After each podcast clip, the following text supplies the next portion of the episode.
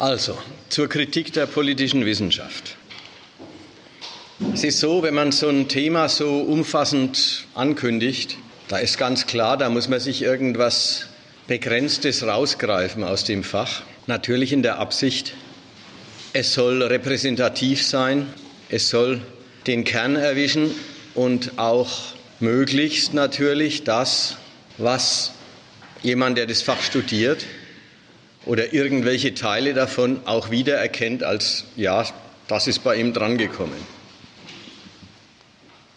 Das ist wie immer ein Versuch, da, wenn jemand sagt, er erkennt das Fach nicht wieder, er ist der Meinung, da gibt es ganz andere Themen und ganz andere Fragen, dann ist es nicht, nicht verkehrt, wenn wir später im Verlauf darauf zu sprechen kommen, ob die anderen Fragen sich dem Kerngedanken zuordnen, den ich da vortragen will, und insofern gar kein Widerspruch sind gegen die Darstellung, oder ob es tatsächlich eine, äh, eine Auslassung oder eine, eine Fehlsicht von mir ist, die man dann eben korrigieren muss.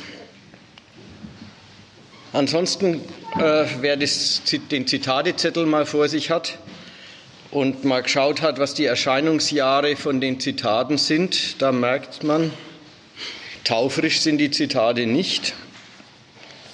Die sind im Wesentlichen aus meiner eigenen Studienzeit.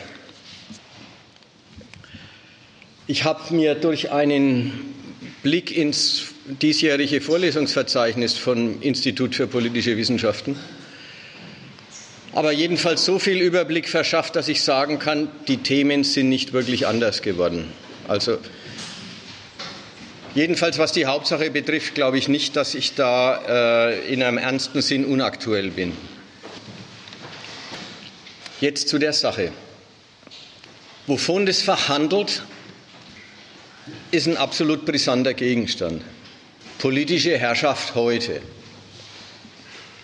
Man muss, so wie das Fach abläuft, wie das Fach konstruiert ist heutzutage, richtig daran erinnern, politische Herrschaft, Herrschaft hat die Bedeutung, da wird Macht über andere ausgeübt.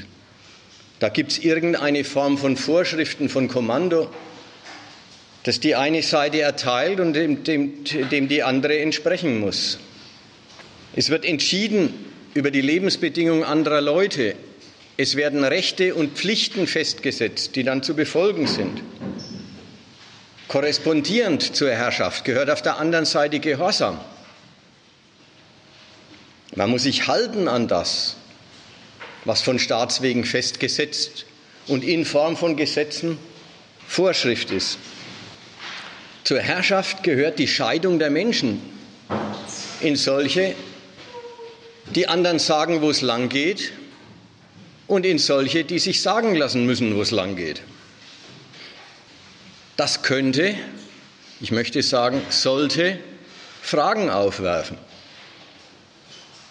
Der Gegenstand der Herrschaft müsste eigentlich, stelle ich mir vor, eine Herausforderung sein für Leute, die da nachdenken. Eine Herausforderung, sich die Frage vorzulegen, ja, warum gibt es denn sowas? Kein Mensch lässt sich gern Vorschriften machen. Warum gibt es sowas? Wozu gibt es sowas? Welche Zwecke verfolgt denn der Staat? Die politische Herrschaft. Denn dazu, dass die Leute tun, was sie wollen und was ihnen nützt, muss man sie eigentlich nicht zwingen. Wenn also irgendwo Herrschaft im Spiel ist, hat es immer auch die Bedeutung, Leute werden genötigt, Sachen zu machen, die sie von sich aus nicht machen wollen, Dienste zu leisten, die sie von sich aus nicht erbringen würden, Verzichte zu leisten, die ihnen nicht schmecken. Also da wäre die Frage, warum eigentlich und wofür? Und außerdem meinetwegen, wer hat was davon? Das wären keine verkehrten Fragen. Jetzt, wenn man sich an den Unterricht äh, in der politischen Wissenschaft erinnert, sei es äh, wo auch immer, merkt man, so richtig gestellt werden diese Fragen da nicht. Wenn man dann noch hinzunimmt, dass wir ja offensichtlich in einer Gesellschaft leben, wo einerseits politische Herrschaft existiert, andererseits die politische Herrschaft tatsächlich auf die Zustimmung der Regierten trifft. Die politische Führung wird alle paar Jahre gewählt. Sie kann sich darauf verlassen, dass entweder sie oder die jeweilige Alternative in der Opposition schon genug Zustimmung organisieren kann, dass da eine übergroße Mehrheit des Volkes sagt, ja, wir wollen regiert werden. Ein weiteres Rätsel. Menschen, die sagen, ja, wir brauchen eine Obrigkeit. Auch das erst recht wäre ein, eine Sache, die äh, total zum Erklären herausfordern würde und die von der politischen Wissenschaft eigentlich gar nicht recht thematisiert wird. Oder sage ich es mal so, wie wird sie thematisiert, die Frage? Die Frage Staat, warum gibt es sowas überhaupt? Verpackt oder verfrachtet dieses akademische Fach im Grund ins Proseminar, in die, Einleitung, in die einleitenden Stunden des Unterrichts, wo unter dem Gegenstand politische Theorie man sich die Antwort von den frühbürgerlichen Naturrechtslehrern abholt. Politische Wissenschaft, wenn sie ihr eigenes Gewerbe betreibt, wenn sie also sagt, sie macht sich ans Forschen und Erklären der Institutionen und ihrer Zwecke und der, äh, ja, es kommt ja dann später, des politischen Prozesses und so weiter, wenn sie sich daran macht, dann hat sie das alles längst hinter sich und es ist eigentlich kein Thema mehr. Sein Platz hat es in diesen in dieser Abteilung, in dieser reservierten Abteilung politische Theorie. Und da hält man sich an den Hobbes und den Locke und den Montesquieu und den Rousseau und lässt sich von denen sagen, warum es einen Staat braucht. Wenn man es sich von denen sagen lässt, dann kriegt man Antworten, die den Staat aus der Menschennatur ableiten. Und da merkt man schon, den Staat aus der Menschennatur ableiten, das ist so ein grundsätzlicher theoretischer Schritt. Da ist man weit weg vom hiesigen Staat, vom jetzigen Staat. Damit ist man eben bei der Menschennatur auf der einen Seite und der notwendigen politischen Herrschaft auf der anderen. Also es ist gar keine Analyse dessen, was man vor sich hat, sondern es ist eine Tja, es ist eine Grundlegitimation der politischen Herrschaft, die man sich, ja, über die man sich eine gute Meinung bildet, in der man sich eine schlechte Meinung vom Menschen bildet.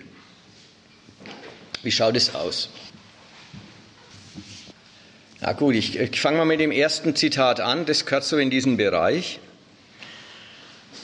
Und da muss man, wenn man das, das Zitat sich vornimmt und anschaut, muss man noch immer richtig einsteigt in, okay, diese Naturrechtslehren, wie gehen sie denn, Mensch im Naturzustand und so weiter, bellum omnium contra omnes, homo homini lupus, merkt man, das ist die Zeit, da ist noch viel lateinisch äh, theoretisiert worden. Ehe man in das reingeht, muss man erst mal lesen, wie der Mann hier argumentiert. Also ich fange gleich ganz oben an von zweifellos ausschlaggebender Bedeutung für die Entstehung und Entwicklung späterer demokratischer Institutionen und Ideen ist die grundlegende Veränderung des menschlichen Selbstverständnisses zu Beginn der Neuzeit. Die Tatsache, dass unter dem Einfluss modernen naturwissenschaftlich-mathematischen Denkens der Mensch sich als isoliertes, von einem labilen Gleichgewicht zwischen Affekten und Vernunft bestimmtes Wesen begreifen lernte, das aufgrund eben dieser Natürlichkeit Besitzer bestimmter natürlicher Rechte ist, musste auch das Verständnis politischer Ordnungen, ihrer Begründung und Strukturen wie ihres Sinns tiefgreifend verwandeln. Sie wurden zu rationalen Konstruktionen, durch die der Mensch auf verschiedene Weise einem, einem prekären Naturzustand mit unausweichlichen Gefährdungen für Leben, Freiheit und Eigentum ein Ende setzen konnte. Konzipierte Hobbes auf der Grundlage dieses modernen rationalen Naturrechts zur Überwindung des durch das Bellum omnium contra omnes also das heißt Krieg aller gegen alle, gekennzeichneten Naturzustands, in der biblischen Gestalt des Leviathan eine politische Ordnung, in der die Staatsgewalt um der Herstellung und Sicherung des Friedens willen alle politische Freiheit der Bürger aufsog und ihm nur die privat-wirtschaftliche beließ, so entwarf John Locke und so weiter und so weiter. Mal den Einstieg. Es ist typisch, es ist typisch für das Fach, vielleicht nicht nur für das Fach, aber es ist typisch für die Weise, wie in der Uni gedacht wird. Nehmt, nehmt mal dieses, diesen ersten Satz von zweifellos ausschlaggebender Bedeutung für die Entstehung und Entwicklung von was? Späterer demokratischer Institutionen und Ideen ist die grundlegende Veränderung des menschlichen Selbstverständnisses zu Beginn der Neuzeit. Der Autor sagt, ausschlaggebende Bedeutung, quasi Ursache für die Entstehung und Entwicklung der demokratischen Institutionen und Ideen ist ein neues Selbstverständnis des Menschen. Die erste Hälfte, die ich daran bemerken will, ist, halte ich mich an die zweite, an die, an die zweite, äh, äh, an das zweite Bewirkte, nämlich an Ideen, dann ist der Satz eigentlich eine Tautologie. Ja, ja, ausschlaggebende Bedeutung für die Entstehung und Entwicklung moderner Theorien ist das moderne Selbstverständnis des Menschen zu Beginn der Neuzeit. Ja, ja, eine, ein, eine Idee ist der Grund für eine andere. Ist die eine Hälfte. Nach der Seite kann man den Satz aber kaum bestreiten. Ja, ja, klar, Tautologien kann man schlecht bestreiten. Wenn nichts weiter behauptet wird als naja, gut, oder was heißt, kann man schlecht bestreiten. Man kann sagen, dass sie eigentlich keinen Gedanken transportieren. Die andere Hälfte des Satzes ist jetzt aber eine Riesenbotschaft und da steckt sehr viel Behauptung drin, nämlich die Veränderung des menschlichen Selbstverständnisses in der Neuzeit wäre der Grund der demokratischen Institutionen. Da haben wir, ohne dass der sich um einen Beweis kümmert, er erzählt hinterher, erzählt er ja bloß noch die Ideen. Unabhängig davon, dass der sich um einen Beweis gar nicht bemüht, macht er eine Botschaft, nämlich die Institutionen sind Produkt von Ideen. Es ist ganz unter der Hand die Behauptung platziert, weil die Menschen so denken, haben sie sich so geschaffen. Kommt im weiteren Verlauf noch viel ausdrücklicher. Der Hauptpunkt ist, es ist eigentlich schon eine Idealisierung des Gegenstands zu sagen, oder es ist zumindest eine Riesenvorentscheidung. Es könnte doch auch sein, dass der Staat kein Produkt von Ideen ist, sondern ein Produkt von Gewehren. Bei Mao steht, die Macht kommt aus den Gewehrläufen, nicht aus den Ideen. Könnte man ja auch mal meinen, ja? Jedenfalls ist die Überlegung, das ist, das ist alles ein Produkt der Gewalt, die ist eigentlich schon erledigt, wenn ich überhaupt anfange und sage, na ja, die demokratischen Institutionen gehen aus Ideen hervor, die in der Neuzeit durch ein neues Selbstverständnis des Menschen entstanden sind. Dann lesen wir weiter. Woraus folgt äh, die Einsicht? Ja, die Einsicht, der Mensch hat gemerkt, dass er ein labiles Gleichgewicht zwischen Affekten und Vernunft äh, bildet. Das ist jetzt die schlechte Meinung vom Menschen. Lauter Affekte. Und jetzt braucht es einen Staat, weil der Mensch Affekte hat. Und wie schaut es aus? Die Vorstellung ist die, steht auch weiter unten, ja, ein prekärer Naturzustand mit unausweichlichen Gefährdungen für Leben, Freiheit und Eigentum. Was ist das Schlechte am Naturzustand? Das Schlechte am Naturzustand ist, dass da das Faustrecht herrscht, weil es ja ein Recht noch nicht gibt. Dass also die größere Gewalt regiert.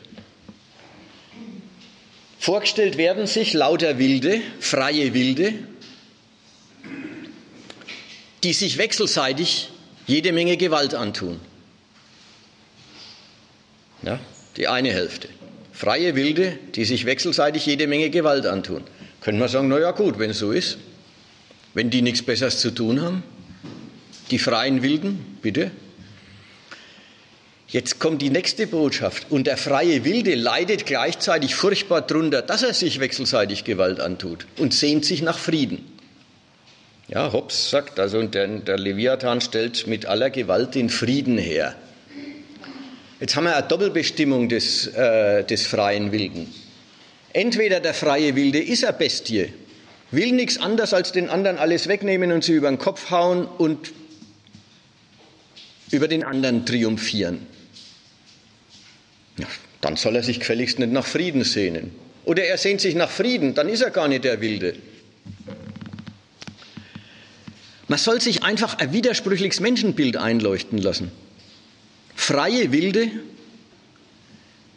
die in ihrer Freiheit machen, was ihnen ihre Natur sagt, nämlich auf den anderen draufhauen, und andererseits die danach sehnen, dass es eine Gewalt geben möchte, die ihnen verbietet, was ihnen ihre Natur gebietet. Sie sehnen sich nach einer Gewalt, die ihnen Frieden sichert, und sie wissen genau, wenn es ihnen nicht verboten wäre, würden sie es nicht tun, Frieden halten. Also ein schön, ein schön doppelt konstruiertes Wesen. Ein Wesen, das einerseits dumm genug ist oder bestialisch genug, seinen Nebenmann am liebsten immer aufzufressen und andererseits vernünftig genug, nach einer Gewalt zu rufen, die ihm das verbietet. Man muss ernsthaft sagen, alle Naturrechtslehren der Staatsgründung, alle Staatsableitungen aus der Menschennatur leben von diesem billigen, doppelten Menschenbild, von diesem Widerspruch. Man muss ernsthaft sagen, entweder es sind freie Wilde, dann fällt Ihnen doch nicht ein zu sagen, ich erfinde mir jetzt eine Gewalt, damit ich was habe, dem ich gehorchen kann. Oder Sie sind die gar nicht, dann brauchen Sie sie ja nicht. Das Lustige ist dieser offensichtliche Widerspruch, der eigentlich die ganze Naturrechtslehre durchzieht und der auch nicht erst von mir entdeckt wird. Dieser Widerspruch macht sich nicht lächerlich vor, einer, vor einem Publikum, vor einer Studentenschaft, weil die sich mit einem Gedankenexperiment auf den Pfad lenken lässt. Das Gedankenexperiment geht immer so, denken wir uns aus unseren Verhältnissen den Staat mal fünf Minuten lang weg. Ja, und das Gedankenexperiment ist ja leicht zu machen, weil es ist ja auch manchmal Wirklichkeit. Irgendwann, ich weiß jetzt nicht, was in den 70er Jahren, was in den 80er Jahren, ist in New York mal für eine Nacht lang der Strom ausgefallen. Und da war mit der Beleuchtung auch die Aktions Fähigkeit der Staatsmacht weg. Und was war? Naja, natürlich, Tohu Wabohu. Die Leute haben die Läden überfallen und ausgeräumt und haben sich halt an nichts mehr gehalten. Also die, die, der, der schöne Gedanke, wir leiden die Notwendigkeit des Staats aus der schlechten Menschennatur ab, hat ja ein, quasi eine, einen Moment von Plausibilität. Denkt euch den Menschen, wie ihr ihn kennt, ohne eine Staatsmacht, die ihm alles Mögliche verbietet. Was macht der? Der vergreift sich natürlich an dem, was anderen gehört. So meinen die, äh, ja, die Dozenten oder die Autoren von politisch, politwissenschaftlichen Büchern, so meinen sie, Plausibilität zu erzeugen für ihren Gedanken. Der Mensch braucht doch einen Staat. Tatsächlich beweist das Gedankenexperiment, bei dem er sich den Staat eben probehalber mal wegdenkt, um sich vor dem Chaos zu erschrecken, das dann passiert, um ihn sich dann ganz schnell wieder hinzudenken und zu sagen, Gott sei Dank gibt es so ein Ding. Tatsächlich beweist das Gedankenexperiment nur eines. Eine Gesellschaft von Privateigentümern, wo der eine mit dem, was ihm gehört, den anderen von dem ausschließt, was der andere braucht. Eine Welt von Privateigentümern ohne Staat kann es echt nicht geben. Weil das Privateigentum ja selber schon die Gewalt in den Dingen ist eben das Ausschließungsverhältnis. Das beweist dieses Wegdenkexperiment schon. Eine Welt von Privateigentümern ohne Staat ist wirklich ein Schreckensbild.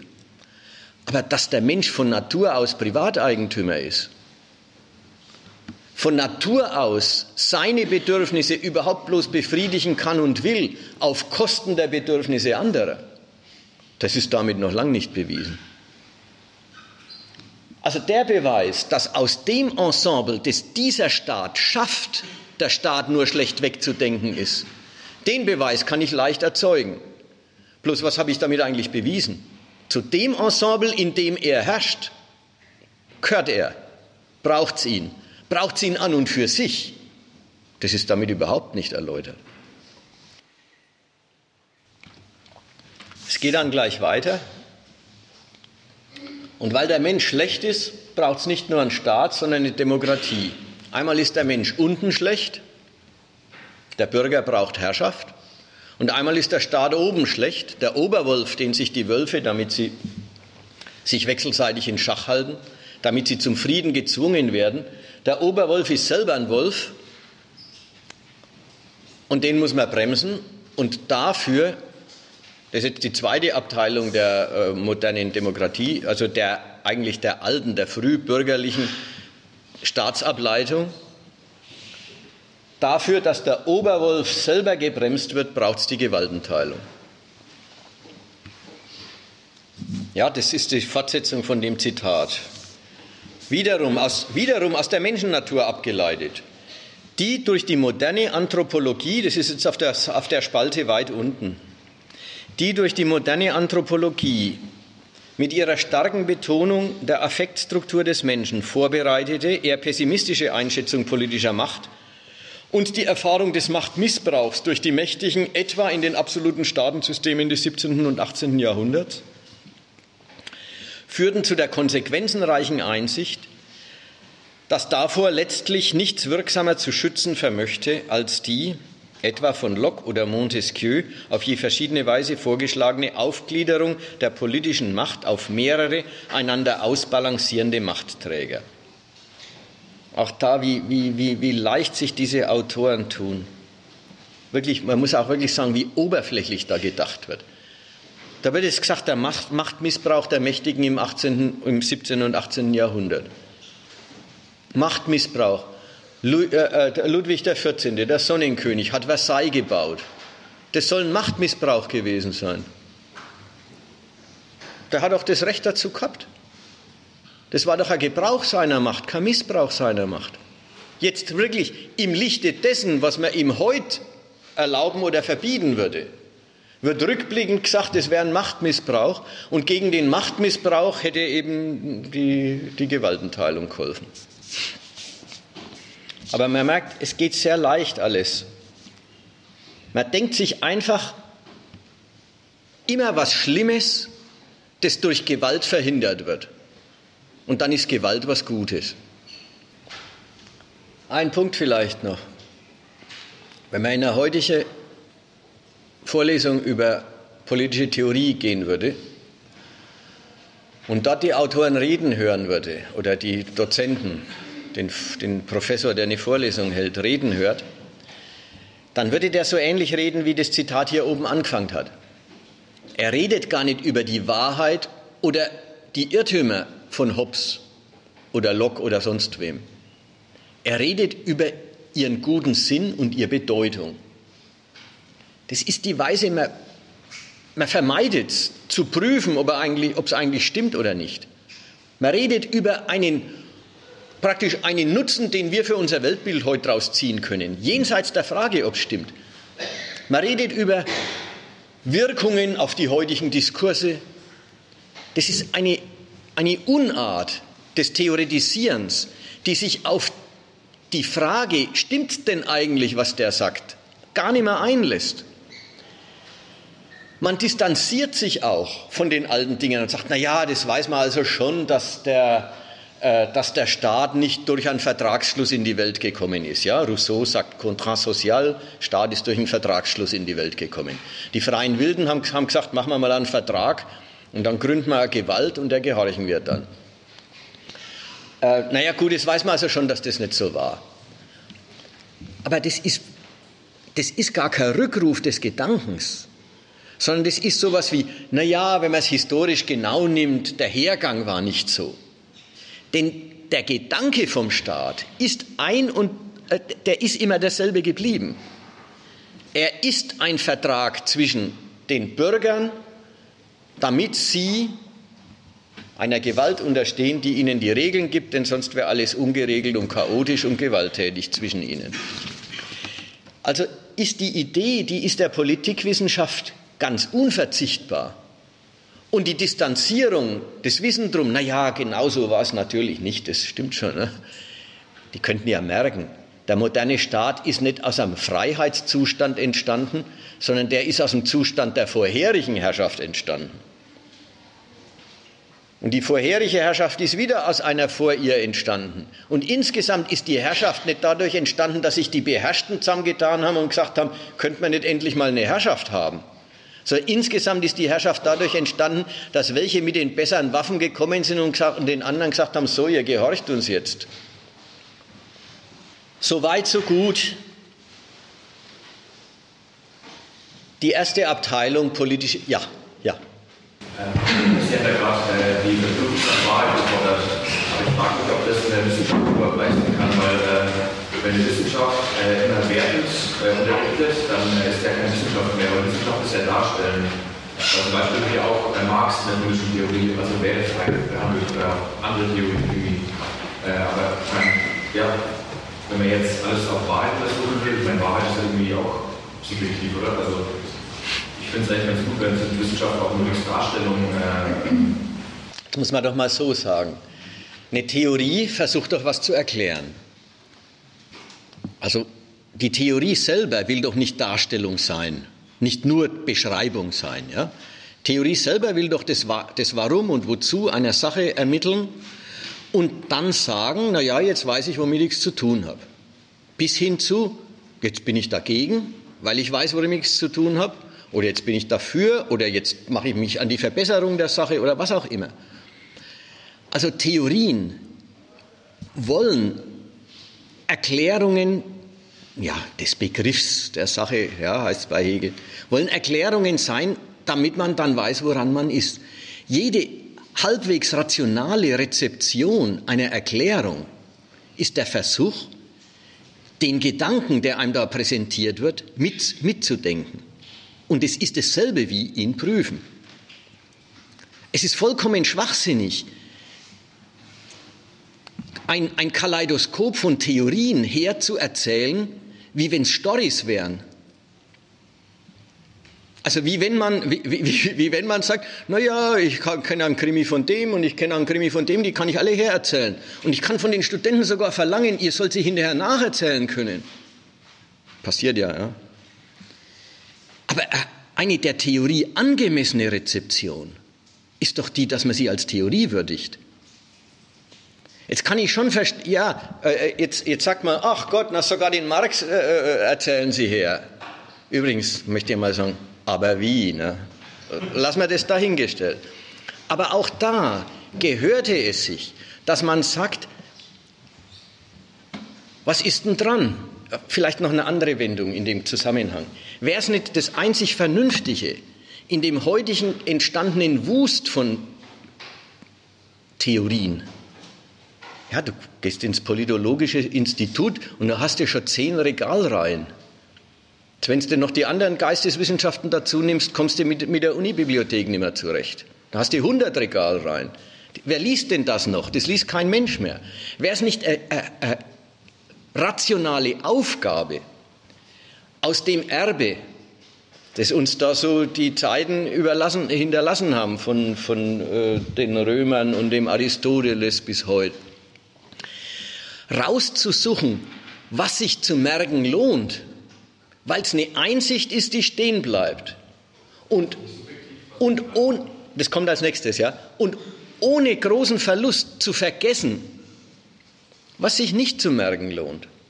Soll natürlich geben, die Bibliotheken. Und wenn einer sagt, er will die Prüfung nochmal machen, Schopenhauer wäre doch irgendwie erinnerungswert. Na bitte, soll er es probieren.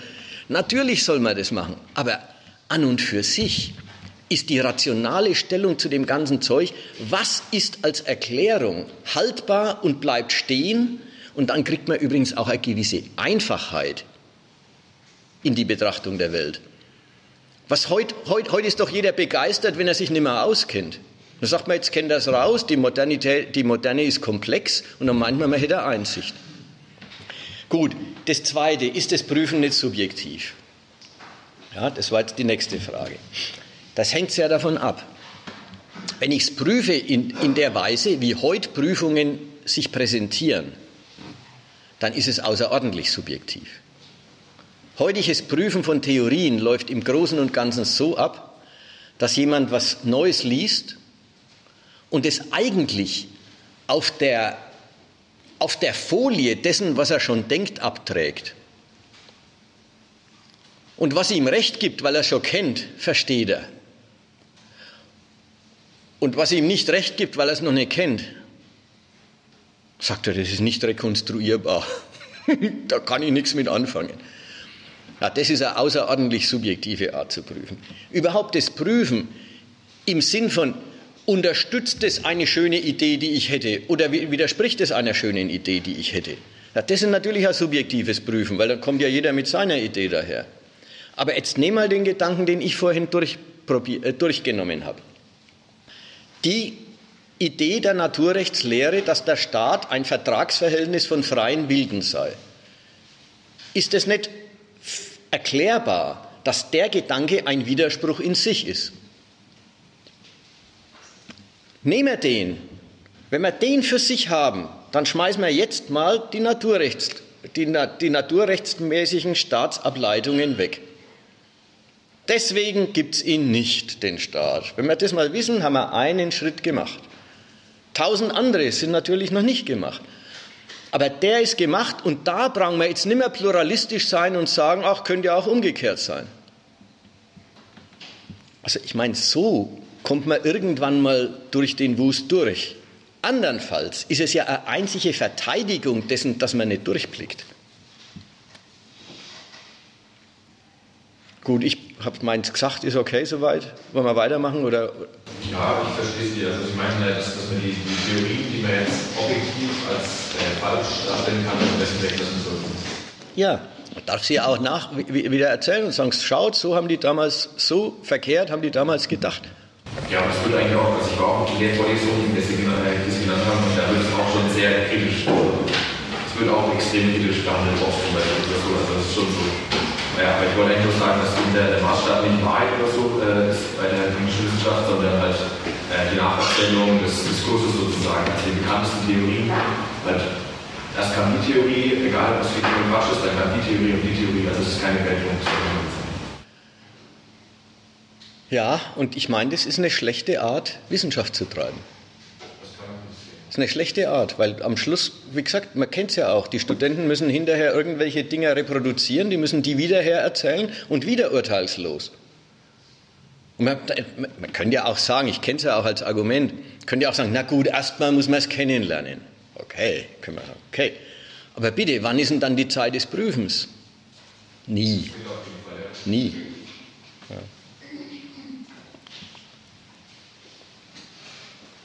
Ja. Das ist das Argument gerade, äh, diese, diese politische, also die Vorlesung äh, äh, ähm, referiert die Theorien selber sehr kritisch. Ne? Oft werden dann auch noch die Kritiken, die es gibt, auch noch mit referiert. Also nach dem Muster, äh, ja, also Hobbes sah das so und ähm, im Lauf der Geistesgeschichte hat es dann die und die Kritiken dran gegeben und dann erzählt man die auch noch her und ist immer noch urteilslos. Gut, kommen wir mal zum zweiten Block.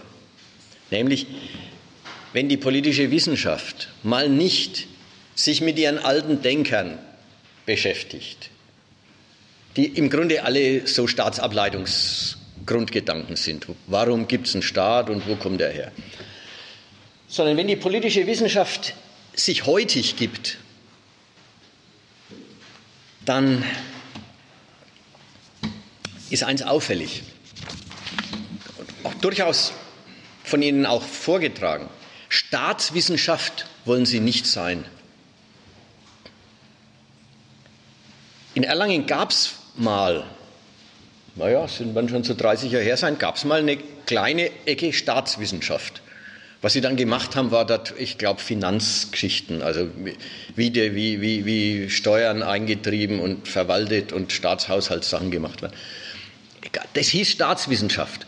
Aber das galt eigentlich als, das klingt viel zu herrschaftlich. Heute hat, man einen, heute hat die politische Wissenschaft einen anderen Gegenstand als den Staat.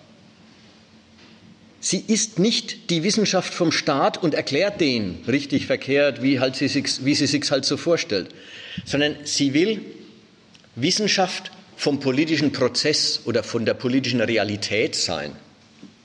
Ganz was Eigens. Es ist nämlich selber was, was, nicht, was es nicht so einfach gibt, sondern was der Gegenstand selber ist was Konstruiertes. Also da bin ich jetzt auf der zweiten Spalte oben rechts, wo ich da römisch 2 davor gesetzt habe.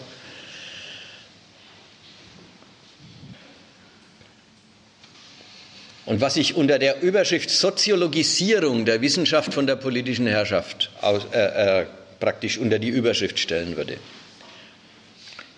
Jetzt lese ich mal das erste Zitat vor. Das ist auch wieder, ich habe ziemlich lange Zitate gemacht, damit es nicht bloß so Stichworte sind, sondern damit man so ein bisschen einen Eindruck, wie argumentiert wird, auch kriegen kann. Den konstituierenden Gegenstand der Politikwissenschaft könnte man zunächst allgemein als politische Realität bestimmen. Diese politische Realität als Objekt der Politikwissenschaft hat die Eigentümlichkeit, dass sie, da habe ich jetzt was ausgelassen und es ist einfach ein Vergleich mit Naturwissenschaft. Also, dass sie kein ein für alle Mal gegebenes Objekt vor sich hat, das unabhängig von Menschen existiert und so weiter.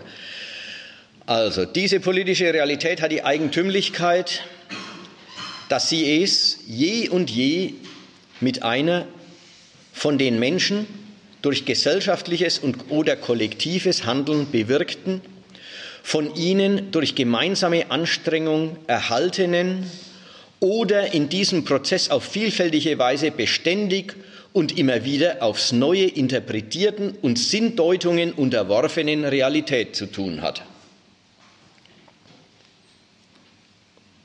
Ich lese es mal ganz. Für unseren Zusammenhang wesentlich ist die Möglichkeit einer weiteren Differenzierung dieser politischen Realität, entsprechend der ihr eigentümlichen Verschränkung von subjektiven und objektiven Elementen in politische Praxis, in politische Institutionen und in Praxis wie Institutionen normierende, der jeweiligen konkreten Gestalt dieser politischen Realität sinngebende politische Ordnungskonzeptionen oder Ideen, die auf konkreten Erfahrungen der Menschen und ihrer interpretativen Verarbeitung beruhen. Eine politikwissenschaftliche Analyse der politischen Realität, die ihrem Gegenstand gerecht werden will, kann nicht eines dieser Elemente willkürlich von den anderen isolieren und gleichsam als selbstständiges traktieren. Sie muss der prinzipiellen Einheitlichkeit der politischen Realität und damit des unaufhebbaren Bezugs der drei Elemente aufeinander im Lebensprozess der Politik eingedenk bleiben, will sie die politische Realität nicht gründlich verfehlen. Und jetzt ist die Definition fertig. Politische Institutionen lassen sich demnach als Regelsysteme kommunikativer Art als durch und ausgebildete Ensembles von sprachlich vermittelten, intersubjektiv geltenden Regeln verstehen, die politische Praxis bestimmen und die ihrerseits wieder von konkreten, ebenfalls durch sprachliche Vermittlung zur intersubjektiven Geltung gelangten Ordnungskonzeptionen abhängig sind. So, das hat, kann natürlich jetzt keiner so gut im äh, Kopf behalten. Aber ein grobes Bild ist schon entstanden und das Verbot, äh, das hat ja nun jeder mitgekriegt, das da in der Mitte des Zitats steht. Man darf die Momente des politischen, der politischen Realität nicht für sich untersuchen, nicht für sich isoliert betrachten. Fangen wir mal an, oben. Die politische Realität als Objekt der Politikwissenschaft hat die Eigentümlichkeit, dass sie es mit einer von Menschen durch gesellschaftliches oder kollektives Handeln bewirkten von ihnen durch gemeinsame Anstrengung erhaltenen oder in diesem Prozess auf vielfältige Weise beständig und immer wieder aufs Neue interpretierten und Sinndeutungen unterworfenen Realität zu tun hat. Also die Realität, die politische Realität. Wie gesagt, vom Staat wollen Sie nicht mehr reden, von der politischen Realität reden Sie. Was wird über Sie im Wesentlichen gesagt? Dass sie von Menschen gemacht ist. Da habe ich vorhin schon mal was dazu gesagt. Diese Auskunft, die politische Realität ist von Menschen gemacht. Von Menschen gemacht ist so ein Billigsprädikat. Ja, meinetwegen, gegenüber Biologie ist es nicht. Ja, dafür taugt es von mir aus, die Abgrenzung. Aber sonst, von Menschen gemacht, da ist überhaupt noch nicht gesagt, ob das wirklich von kollektivem Handeln gemacht ist. So, alle haben gesagt, so, wir helfen jetzt mal zusammen oder ob das gemacht worden ist von, äh, äh, ja, die Sklavenhalterei ist auch von Menschen gemacht. Aber ob man das gleich als Produkt kollektiven Handelns auffassen soll, ist schon sehr die Frage.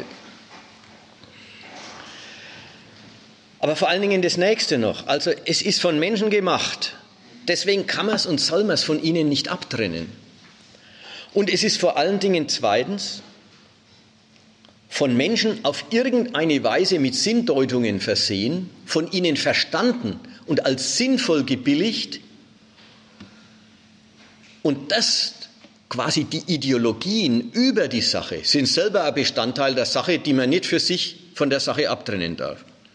Was sich die Leute einbilden über den Staat und über den politischen Prozess, ist selber ein Teil der Sache und, nie, und man darf nie die Sache nehmen und für sich untersuchen und daneben die Einbildungen nehmen und die für sich untersuchen.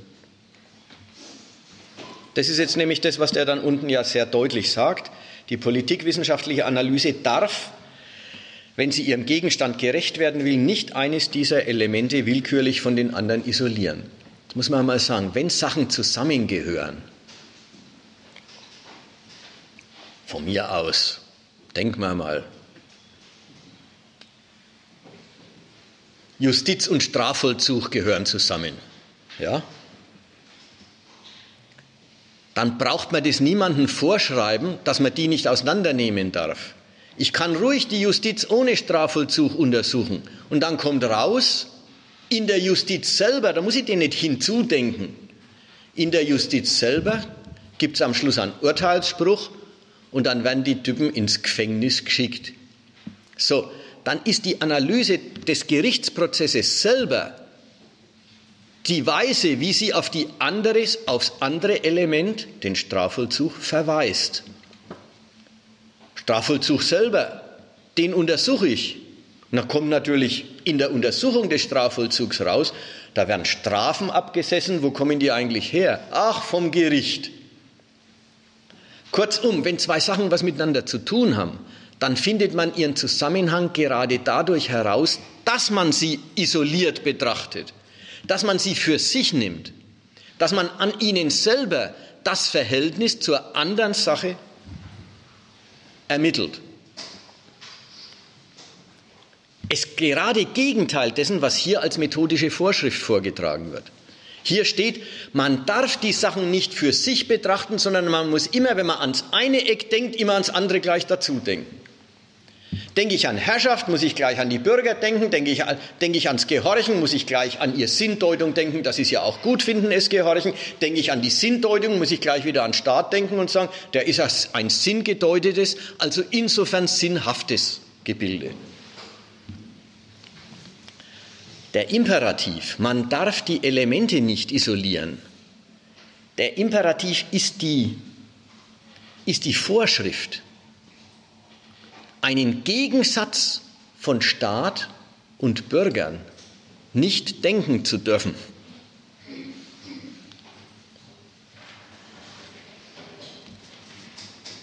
Weil die alten, mal, mal eine Erinnerung, die alten Theoretiker, da passt der Marx hin, da passt aber auch der Hegel hin. Die haben gesagt, der Staat steht der bürgerlichen Gesellschaft gegenüber. Und gegenüberstehen hatte da eine, eine, eine Bedeutung, eine historische Abgrenzung gegen den Feudalismus vorher und gegenüber einem herrschaftsfreien Zustand. Der Staat steht der Gesellschaft gegenüber, sollte heißen, In dem modernen Staat, der ein Gewaltmonopol hat, da wird dem Gewaltmonopol die gesamte Gesellschaft unterworfen und zur Treue gegenüber dem Recht angehalten. Das ist anders als im Feudalismus, da war der Staat nicht der Gesellschaft gegenübergestanden deswegen, weil da die Herrschaft selber immer ein Teil der Gesellschaft war. Ein hierarchischer Aufbau von, äh, von kleinen Herrschern und die äh, sind über ihre Untertanen sind sie die Herren und gegenüber dem äh, nächsthöheren feudalen Rang sind sie die äh, zur Treue Verpflichteten.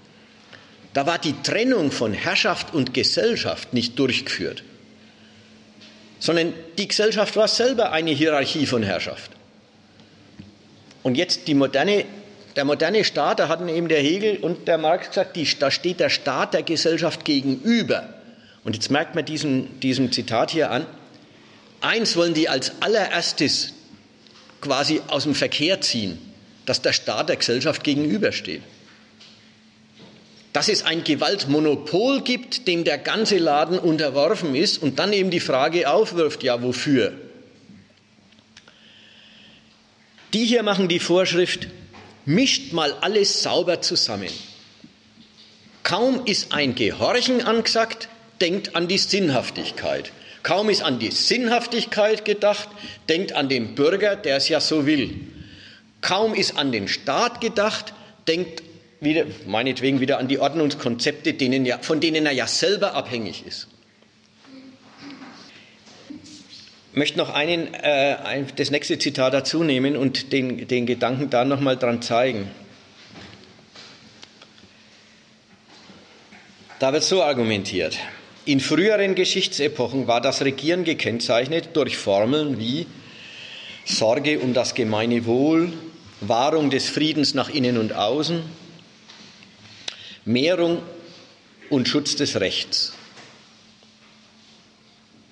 Man merkt schon, das würde heute die Kanzlerin auch bei Gelegenheit das eine oder das andere äh, von diesen Formeln sagen. Jetzt kommt äh, der Politologe und sagt, Formeln, die wir heute als Lehrformeln bezeichnen müssen, da es weitgehend der Entscheidungsfreiheit der Herrschenden überlassen blieb, welchen Inhalt sie diesen Formeln geben wollten. Zur, des, zur Kennzeichnung des modernen Regierens ist derlei kaum mehr brauchbar. Denn seit dem letzten Jahrhundert ist ein radikaler Wandel eingetreten. Ein radikaler Wandel in den Strukturen der politischen Gesellschaft, der zu einem radikalen Wandel des Regierens geführt hat. Heute muss die Regierungslehre fragen, wie das politische System strukturiert ist, in dem regiert wird, wie demzufolge die Regierungsaufgaben inhaltlich bestimmt sind oder sein müssten, welches Regierungsinstrumentarium systemadäquat ist. Regierungen sind Bestandteile von politischen Systemen, verstanden als soziale Gesamtordnungen. Ihre Generalaufgabe ist es, solche hyperkomplexen Systeme zu steuern mittels der Durchführung einer Vielzahl von Einzelaufgaben. Was mir hier gefallen hat, sind die beiden Auskünfte. Unten die zweite Auskunft, man kann doch eigentlich vom Regieren gar nicht mehr für sich reden, denn Regieren ist ein Bestandteil eines politischen Systems. Und es bekommt vom politischen System her seine Aufträge und seine Mittel und äh, eigentlich seinen ganzen Gehalt. Und das setzt er ab gegen früher. Und, und was sagt er? Früher, jetzt macht das quasi ideologiekritisch und sagt, ja, ja, da haben die auch immer schöne Werte hochgehalten. Aber die konnten ja selber sagen, was sie damit meinen. Sie konnten die, die Lehrformeln ja gut ausfüllen. Was erinnert er eigentlich überhaupt an die Alten? Er erinnert daran, dort hat das Regieren noch eigene Zwecke gehabt. Das kann er ausdrücken, als die haben sie verschleiert hinter, äh, hinter edlen Sprüchen. Aber sagen wollte damals hat das Regieren noch Zwecke gehabt. Und das setzt er ab gegen heute.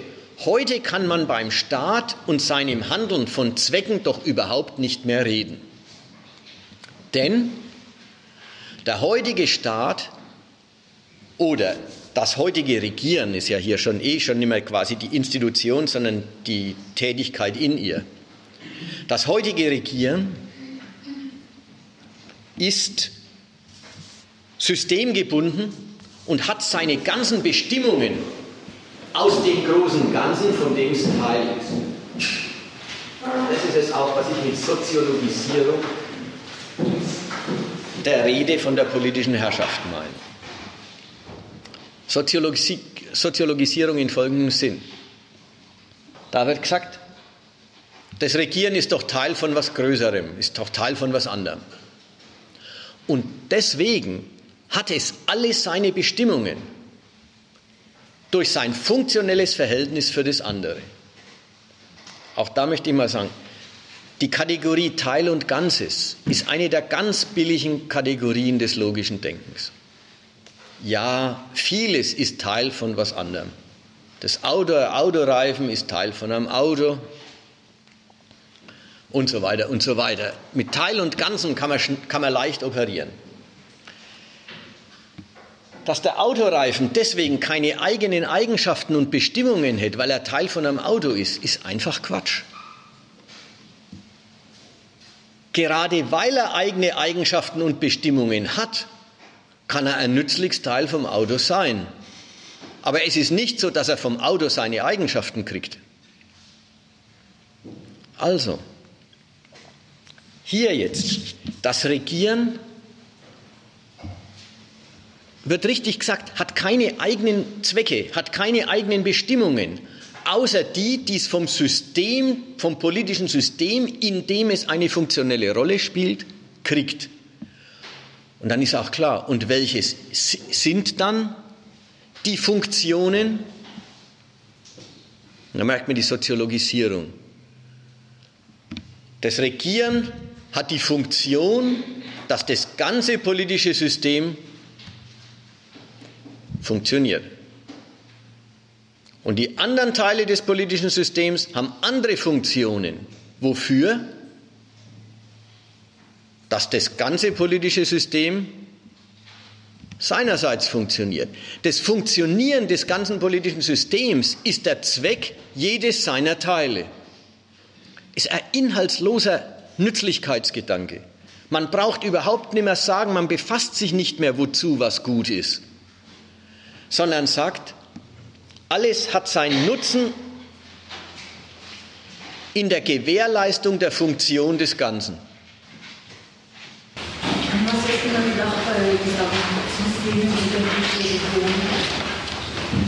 Naja, äh, gedacht ist, das, äh, das kommt ja dann praktisch in drittens.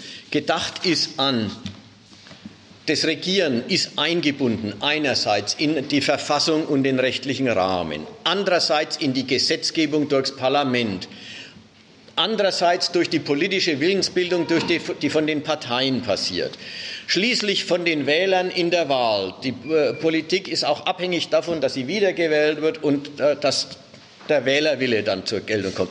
Das sind alles Formen für einerseits die Unfreiheit des Regierens, und damit zugleich die Gewährleistung der Funktionalität des Regierens. Jetzt ist bloß wieder die Frage, funktional wofür? Bloß dafür, dass der politische Prozess gelingt.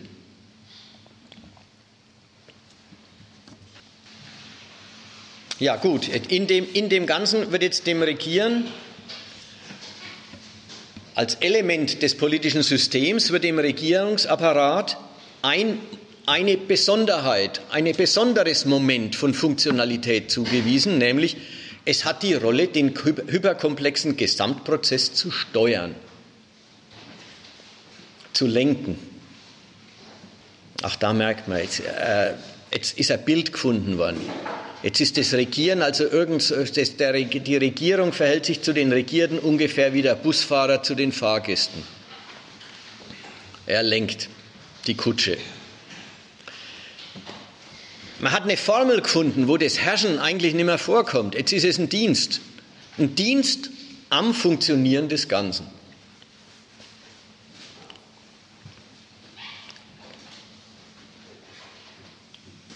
Das ist der Ertrag dieses alles Zusammendenken, nichts für sich betrachten dürfen. Der Ertrag ist alles kriegt seine Bestimmung daraus, dass es Teil von was Größerem ist und eine Leistung für das Größere bringt und das Größere die Wirkung von allen seinen Teilen ist. und dem Inhalt nach kommt nichts mehr. Jetzt kann ich mir vorstellen, dass mancher, der jetzt in einem frühen Semester von der Politologie ist, was den letzten Absatz oder die letzten beiden Zitate betrifft, also was hier unter Römisch 2 stand, dass Sie das nicht kennen oder dass Ihnen das, naja, fremdartig vorkommt. Kann auch sein, weil es halt, jetzt habe ich halt dieses Stichwort Soziologisierung der Rede vom, von der politischen Herrschaft. Das wollte ich jetzt, äh, das wollte ich mal einführen. Und ich bin ziemlich sicher, in den äh, Seminaren und Vorlesungen wird so gedacht, aber es wird vielleicht nicht so programmatisch ausgedrückt wie in den Zitaten, die ich hier vor mir habe. Wenn man jetzt zu drittens kommt, dann bin ich mir ziemlich sicher, jeder, der da einen Grundkurs mitgemacht hat, kennt die Zitate oder jedenfalls die Fragestellungen.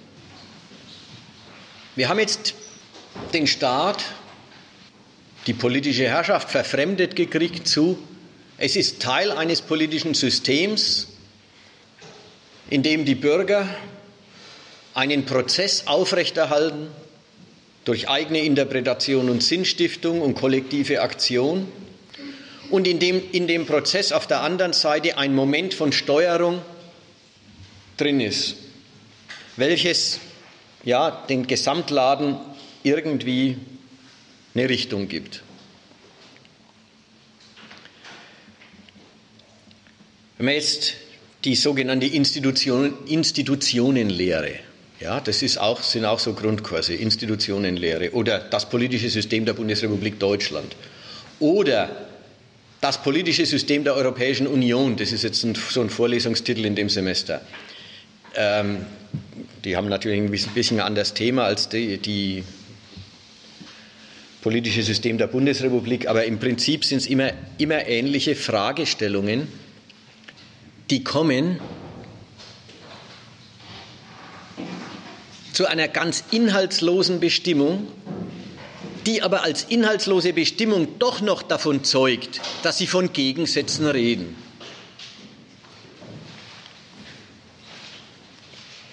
Also wir haben jetzt über den Staat alles Mögliche gelernt und eigentlich ist von einem Gegensatz zu den Regierten oder ein Gegensatz der Regierten zu den Kommandos, die sie kriegen. Nirgendwo mehr die Rede gewesen. Schaut man sich jetzt den politischen Prozess an, dann haben alle diese Institutionen, und gemeint ist jetzt die Wahlen, die politischen Parteien und das Parlament, haben alle diese Institutionen die Funktion Vermittlung des Bürgerwillens zum Staat hin und des Staatswillens zum Bürger hin. Und lustigerweise, vermittelt muss bloß was werden, was halt dann doch nicht dasselbe ist. In der Form wird noch kenntlich, dass von einem Herrschaftsverhältnis die Rede ist. Dass da welche sich was gefallen lassen müssen, das sie nicht von vornherein als Befriedigung ihrer Wünsche erkennen und dass sie zu einem Staat Ja sagen sollen?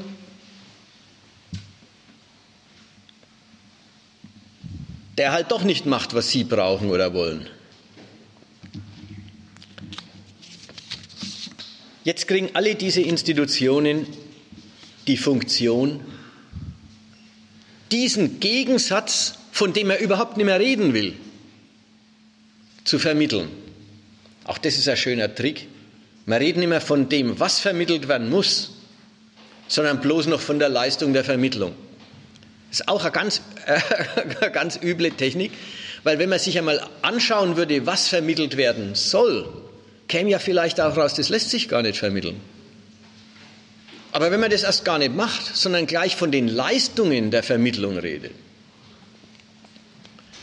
dann kommt immer die Einheit von Staat und Volk, die Einheit von, Regier, von Regierenden und Regierten ist das Ziel, ist das Telos des politischen Prozesses und die Nichteinheit ist der Ausgangspunkt.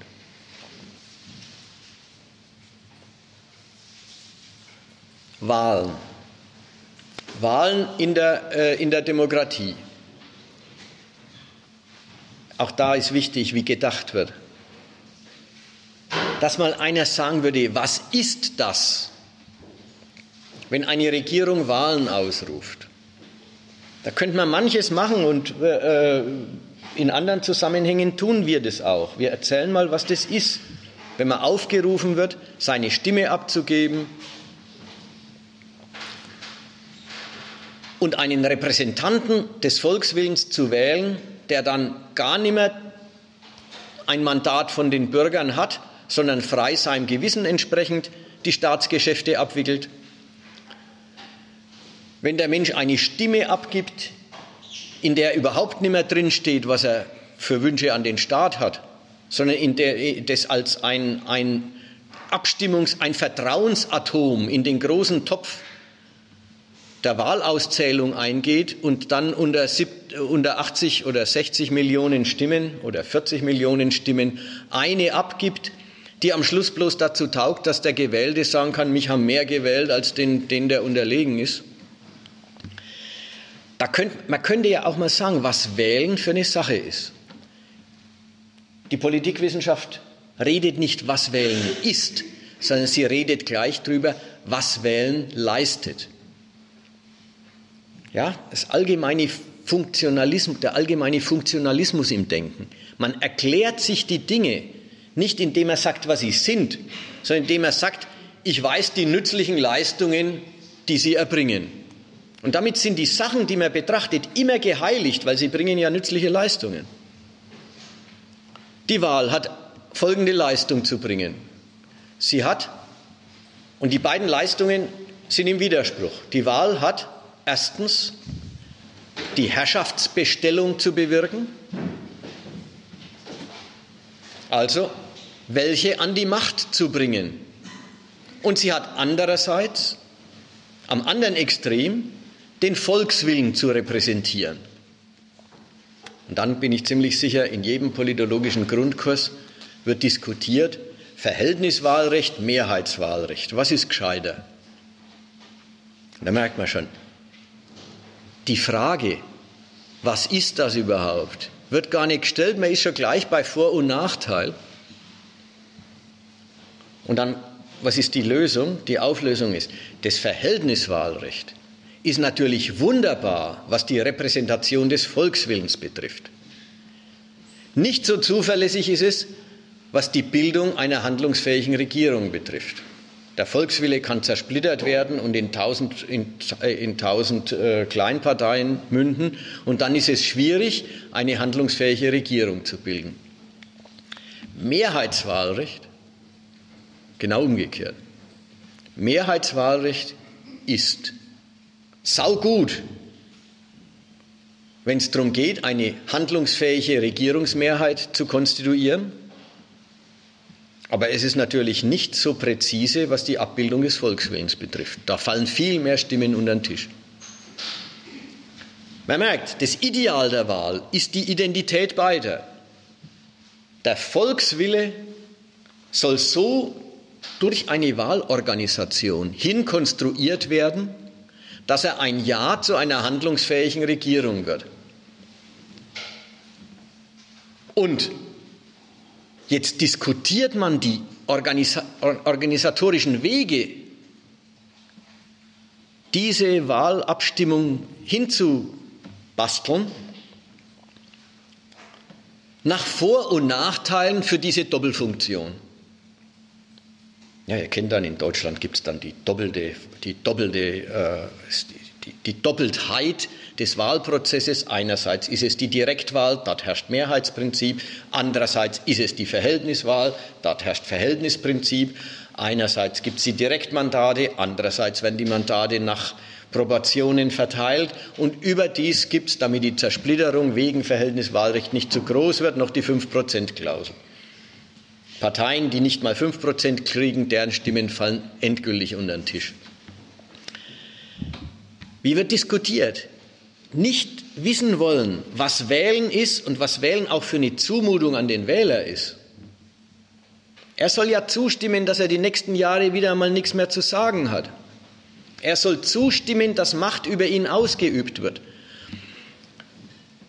Und es wird so organisiert, dass sein Wählen überhaupt keine Einschränkung der Freiheit des Regierens darstellt. Aber wie gesagt, all das interessiert das Fach nicht. Das Fach hat die Vorstellung der Doppelfunktion, man muss die Einheit von Regierung und Regierten herstellen. Und die Wahl soll das leisten und dann hat sie die Doppelfunktion, sie muss den Willen der Regierten abbilden und der Wille der Regierten muss zu einer handlungsfähigen Regierung führen. Zweitens, ähnlich geht es weiter. Die politischen Parteien. Ja, ich habe drüber geschrieben, bündeln, bilden, vereinheitlichen den Volkswillen. Die politischen Parteien, auch denen, auch da wird nicht gesagt, was sie sind, für Vereinigungen, für Karrieremaschinen, für Machtklüngel, was auch immer. Nein, auch die werden bestimmt über eine Funktion, die man ihnen zuschreibt. In der Demokratie haben allein die Parteien die Möglichkeit, die Wähler zu aktionsfähigen Gruppen zusammenzuschließen. Sie erscheinen geradezu als das Sprachrohr, dessen sich das mündig gewordene Volk bedient, um sich artikuliert zu äußern und politische Entscheidungen fällen zu können. Das sind drei Zitate, die reden immer vom selben, aber sie betonen es immer ein bisschen anders. Das nächste Zitat, der Volkswille wäre ohne die Parteien in eine Vielzahl von Einzelmeinungen zerspalten. Es wäre weder ein einheitlicher Volkswille noch eine brauchbare Staatswillensbildung möglich. Die Parteien entwickeln unter Einschmelzung und Ausgleich spezieller Interessen Vorstellungen für eine Ordnung und Politik des ganzen Gemeinwesens. Also der erste sagt, die Parteien sind das Mittel des mündigen Volks, quasi der Lautsprecher des Volks. Der zweite sagt, die Parteien sind die Täter. Sie machen den an und für sich impotenten Volkswillen der ist zerspaltet, zersplittert, nicht einheitlich, überhaupt zu einem Staatsprogramm. Und der dritte drückt sich noch ein wenig rücksichtsloser aus, der nennt den Willen der Bürger den Rohstoff, den die Parteien in die Kanäle der Willensbildung gießen. Aber egal wie freundlich oder unfreundlich man das gegenüber dem Bürgerwillen ausdrückt, der wirkliche Witz ist, Parteien kriegen eine Funktion. Und was ist die Funktion? im Grunde schon wieder dasselbe wie, wie, die, wie die Funktion, die die Wahl hatte, nämlich den Bürgerwillen zum Staatswillen hinzuformen. Die Vielfalt der bürgerlichen Ansprüche an die Macht zur Einheit des Staatswillens zu transformieren. Da muss ich mal einen kleinen Exkurs noch machen. Es gehört zu dem Fach richtig dazu und ich habe das auch in meiner Zeit schon erlebt. Die, die reden so, die reden so wie hier. Der Volkswille wäre ohne die Parteien in eine Vielzahl von Einzelmeinungen zerspalten. Sage ich noch was von mir aus dazu. Es gäbe eine Vielfalt von Wünschen und Ansprüchen an den Staat. Und was soll eine Vielfalt von Wünschen und Ansprüchen auf der einen Seite und ein einheitlicher Staatswille auf der anderen Seite. Das geht ja gar nicht. Denkt man an Vielfalt, dann muss man erst einmal sagen, warum müssen die denn überhaupt vereinheitlicht werden?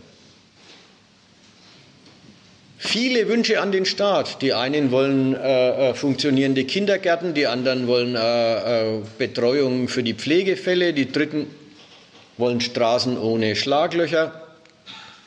Warum, warum kann man da nicht eine Liste machen und sagen, wird alles abgearbeitet?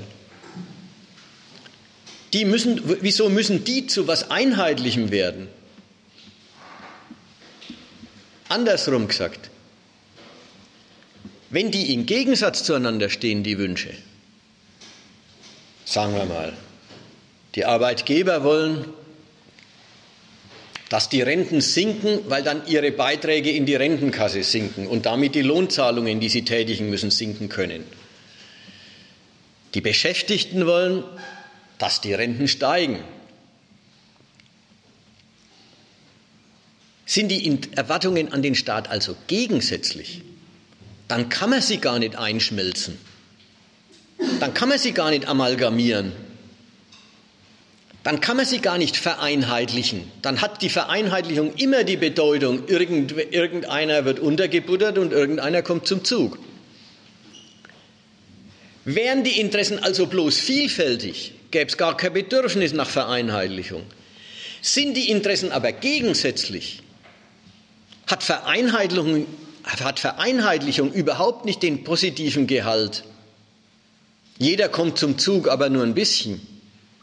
Sondern hat Vereinheitlichung den Gehalt, mancher wird untergebuttert, weil mancher obsiegt. In der Form, dass es was zu vereinheitlichen gibt, wird noch daran erinnert, dass erstens die Leute was anders wollen, als was der Staat will.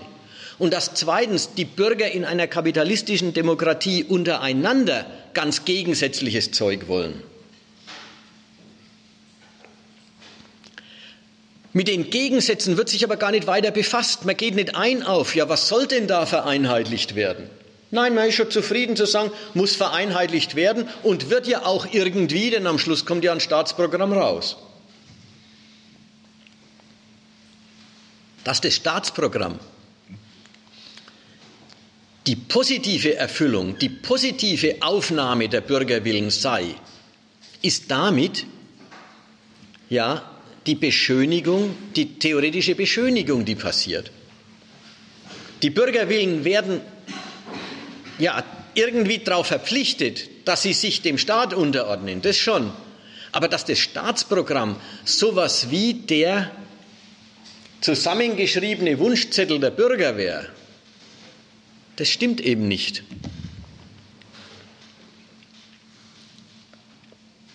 So, jetzt dieser letzte Punkt da, der vorletzte, das Parlament. Und da geht es wieder ein bisschen ans Lesen.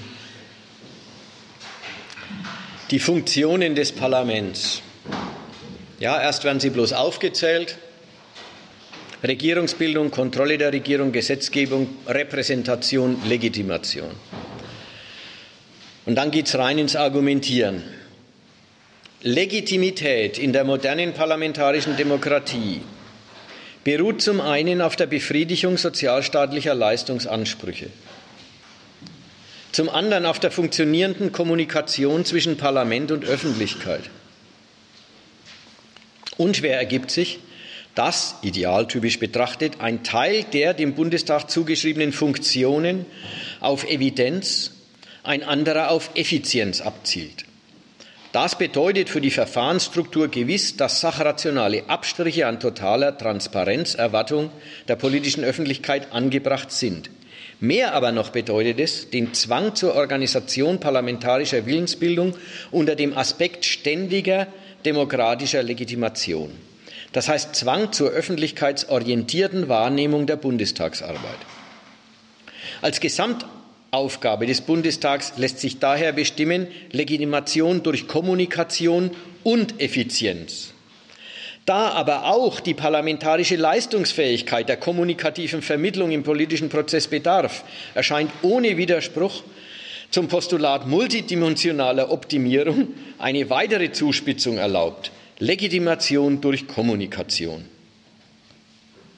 Der spätmarxistischen Grundsatzkritik an dieser Legitimationsfunktion kann systematisch nicht gefolgt werden, als sie vom Konzept der Herrschaftslosigkeit und Selbstregierung des Volkes im Wortsinn ausgeht.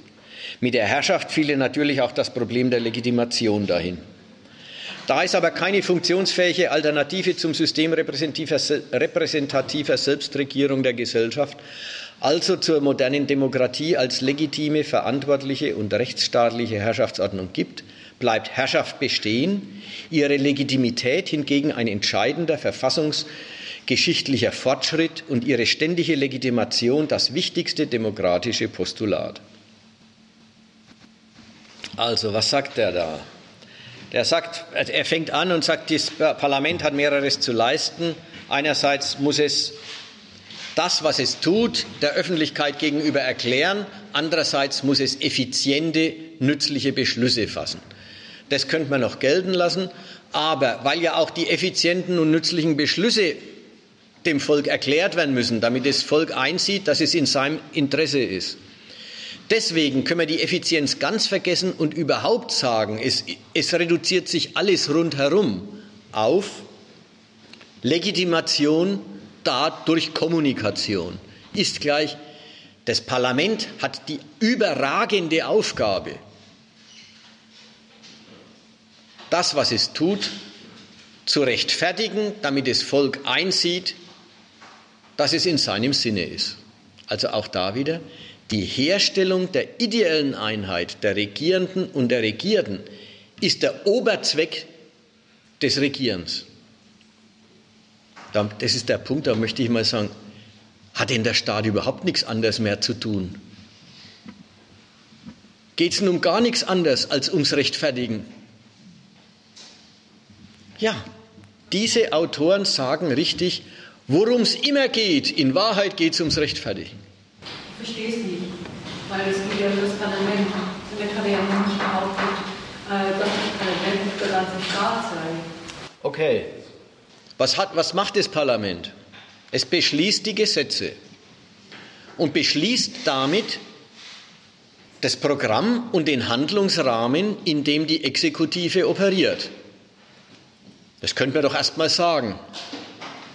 Da könnte man sagen, und darin ist die ganze Staatsräson niedergelegt. Alles das kommt bei ihm vor unter dem Stichwort Effizienz. Und er macht richtig Schrittfolgen, von denen er sagt, Effizienz gut und schön, aber letzten Endes ist auch Effizienz eine Frage der Legitimität. Also Legitimität herstellen ist das überragende, ist die überragende Aufgabe des Parlaments. Und da kann ich schon dazu sagen, wir hatten das überhaupt nichts anderes mehr zu tun. Ja, das haben wir äh, Legitimität und Effizienz. Bei Effizienz vergisst er, dass es Gesetzgebung ist. Aber dagegen zu sagen, hat das Parlament nichts anderes zu tun, es geht doch da auch in den Parlamentsversammlungen äh, die äh, Legitimierung dessen, was die Regierung gerade vorhat. Er benennt Effizienz und dann macht er noch einen Schritt. Da aber auch die parlamentarische Leistungsfähigkeit der kommunikativen Vermittlung im politischen Prozess bedarf, erscheint ohne Widerspruch zum, und so weiter, erscheint erlaubt. Legitimation durch Kommunikation. Das ist die überragende Zwecksetzung, die er dem Parlament zuweist. Jetzt darf man sich jetzt mal erstmal nicht, nicht täuschen lassen. Natürlich äh, sind Parlamentsdebatten an die Öffentlichkeit gerichtet, zumindest auch an die Öffentlichkeit gerichtet. Und in den Parlamentsdebatten wird ja der gute Sinn der Rentenreform, der gute Sinn von was auch immer beschlossen wird, äh, behandelt und, und, auch kontrovers abgewickelt. Das ist ja nicht der Punkt, dass, äh, dass das nicht geben würde. Nur was hier gesagt wird, heißt, das Parlament, wie übrigens die anderen Elemente des politischen Prozesses, haben die überragende Aufgabe, die Einheit von Regierten und Regierenden herzustellen. Und das ist schon, äh, äh, äh, oder auch da möchte man noch sagen, könnt ihr da euch nicht mal umgekehrt daran erinnern, dass man die Einheit bloß herstellen muss, weil ein Gegensatz im Spiel ist? Könnt ihr da euch mal dem Gegensatz zuwenden, wenn ihr schon immer bemüht seid, ihn, dass er überbrückt gehört? Nein, die sagen, den Gegensatz wenden wir uns nicht zu. Wir wenden uns den Leistungen der Einheitsstiftung zu. Die interessiert uns. Und dann, und das ist die ja, finale Botschaft über den politischen Prozess. Er ist die immer wieder neue Herstellung die prozessierende Einheit von oben und unten. Und damit ist die Frage, ob der Staat in Ordnung geht, nichts, was man noch theoretisch behandeln könnte oder sollte, sondern das ist ja praktisch das, was dauernd, was, was dauernd passiert. Er sagt ja dauernd, inwiefern er in Ordnung geht. Also das ist das, worauf ich da raus will. Die, die, die, die, die, am, am Schluss ist, die, ist der ganze Gegensatz, der traktiert wird, bloß die Unterstellung für das, was daraus als Aufgabe deduziert wird, nämlich die Einheit von oben und unten herstellen. Und das ist jetzt der große Begriff der modernen Demokratie. Sie ist die prozessierende Herstellung ja, der Zufriedenheit des Volks mit dem Staat. Ja. Das, das, das finde ich ist dieser, der, der Hammer dieses Zitats. Und mit diesem Kerngedanken hat die Politikwissenschaft, die ja auch manchmal richtig sagt, habe ich vorhin schon gehabt, Staatswissenschaft will sie ja nicht mehr sein, Demokratiewissenschaft will sie sein. Damit hat die Politologie ja ihren Gegenstand. Da, ich bin ja schon sehr früh in dem Vortrag drauf gekommen, was ist denn eigentlich ihr Gegenstand? Der politische Prozess. Und was ist der politische Prozess? Diese Herstellung der Einheit von oben und unten. Natürlich, in dem politischen Prozess gibt es die Extreme, die Regierten, die Regierung, die ganzen Vermittlungsinstitutionen. Aber worauf kommt es bei all dem an? Dass die sich einig werden. Und mit dieser Idee tritt die Politikwissenschaft jetzt an, nicht nur als sie hat einen guten Sinn der Staatsmacht, nicht nur sie hat ein ein Sollen, das sie, in, das, das sie der Welt vorträgt, ja, eine normative Idee, sondern die Politikwissenschaft tritt mit dem Gedanken an und sie sagt, sie hat damit das Sachgesetz des modernen politischen Prozesses.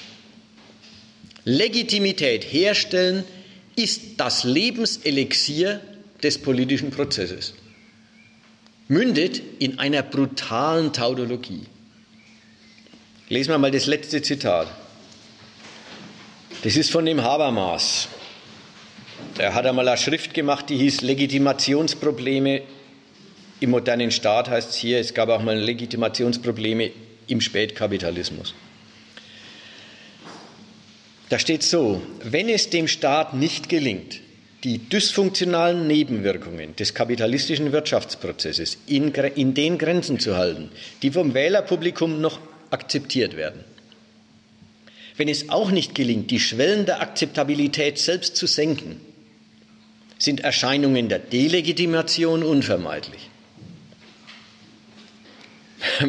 also merkt er erst mal, worum es hier geht.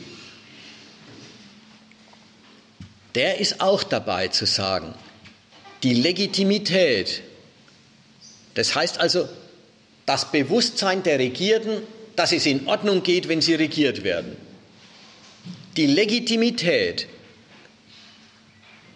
ist nicht nur der Zweck, sondern der Sachzwang aller Politik im modernen Staat.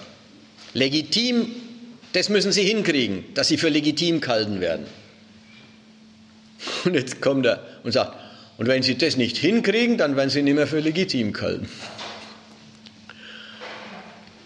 Also, wenn Sie es nicht schaffen, die dysfunktionalen Nebenwirkungen des kapitalistischen Wirtschaftsprozesses, also das heißt schon so etwas wie die sozialen Schäden und Opfer, in den Grenzen zu halten, die vom Wählerpublikum noch akzeptiert werden, na, dann werden sie nicht mehr akzeptiert.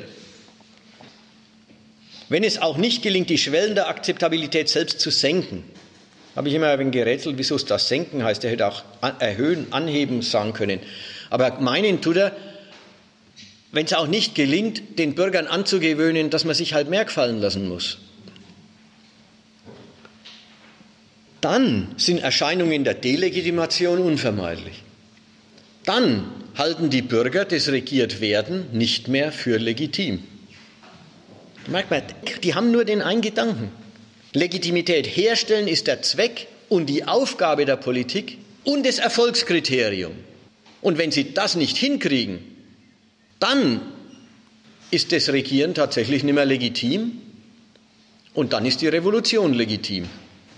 Ja, ist es nicht so, nochmal, dass, dass die Demokratie und der demokratische Prozess ihre Produktivität für die Herrschaft haben, dass sie alle Schäden, die sie dem Volk bereiten, ähm, ihm so vermitteln, äh, dass die einen Fall ist, dann kracht es irgendwie. Irgendwie. Also so verstehe ich das und er versteht den Einwand nicht, das sei an sich absurd. Erst einmal ist absurd, dass welche nicht von dem reden, womit die Politik sich bei den Bürgern unbeliebt macht, sodass überhaupt das, äh, der Prozess der Legitimitätsstiftung fällig und nötig ist. Dafür interessieren die sich nicht. Die interessieren sich dafür, was man, äh, äh, oder die interessieren sich dafür. Sie weisen den Institutionen die Funktion zu, den, das Bewusstsein, dass es in Ordnung geht, das Regieren herzustellen. So, das ist mal das Erste. Da war mein Satz mit, hat denn der Staat überhaupt nichts anderes zu tun? als Legitimität herzustellen. Das ist das eine. Und das zweite ist folgendes.